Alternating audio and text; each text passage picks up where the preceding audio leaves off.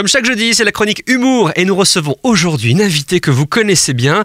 Elle n'a pas sa langue dans sa poche et elle vient nous parler des JO d'hiver. C'est Cyril, maman de quatre grands garçons. Bonjour Cyril. Bonjour, Cyril de Zaleux, je tiens à ma féminité. Bonjour Sandrine, bonjour Nathanaël. Alors oui, je regarde les JO.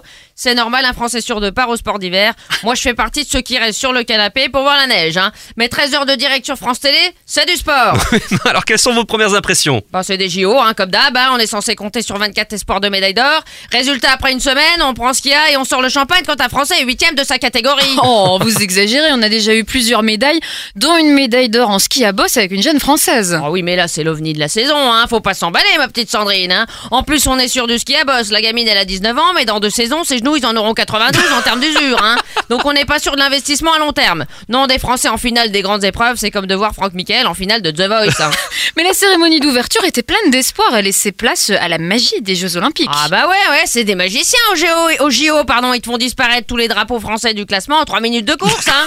Non, mais le vrai tour de force, c'est de faire t'intéresser à des sports que tu connais même pas ou que tu comprends jamais les règles du jeu. À quel sport d'hiver vous pensez? Bah en top 1, il y a le curling, hein. c'est comme les apéritifs à la cacahuète. Hein. Une fois que t'as goûté, tu peux plus zapper. Hein. Le curling, c'est l'équivalent des marteaux au JO d'été. Les athlètes, ils sont taillés comme ton voisin de palier et écrits sur la boule qu'ils viennent de lancer.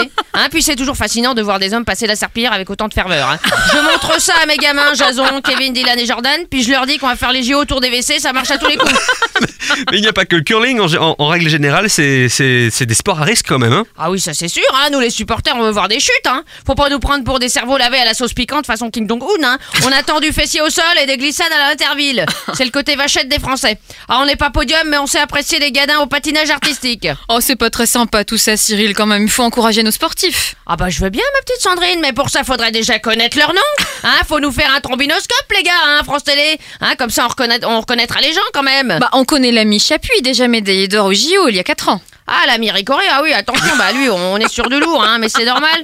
C'est un Français né pour gagner. C'est-à-dire Bah, il est né aux States. Ah, hein, faut, faut- faut avoir euh, fait un master en psychologie de la gagne pour savoir qu'un vrai champion, faut pas que ça grandisse avec l'esprit Coubertin, sinon tout le monde est déjà content que t'arrives sans te casser une patte jusqu'au village olympique. hein. Bon, après, de toute façon, on n'a pas les mêmes armes que dans certains pays. hein. Franchement, faut le dire, hein, faut pas me raconter de salade de nouilles sautées. Comment ça? Bah, si t'es un athlète français et que tu perds, tu reviens au pays avec ta petite notoriété, puis tu ouvres ta boîte de coach sportif pour personnes âgées, tu cartonnes, hein.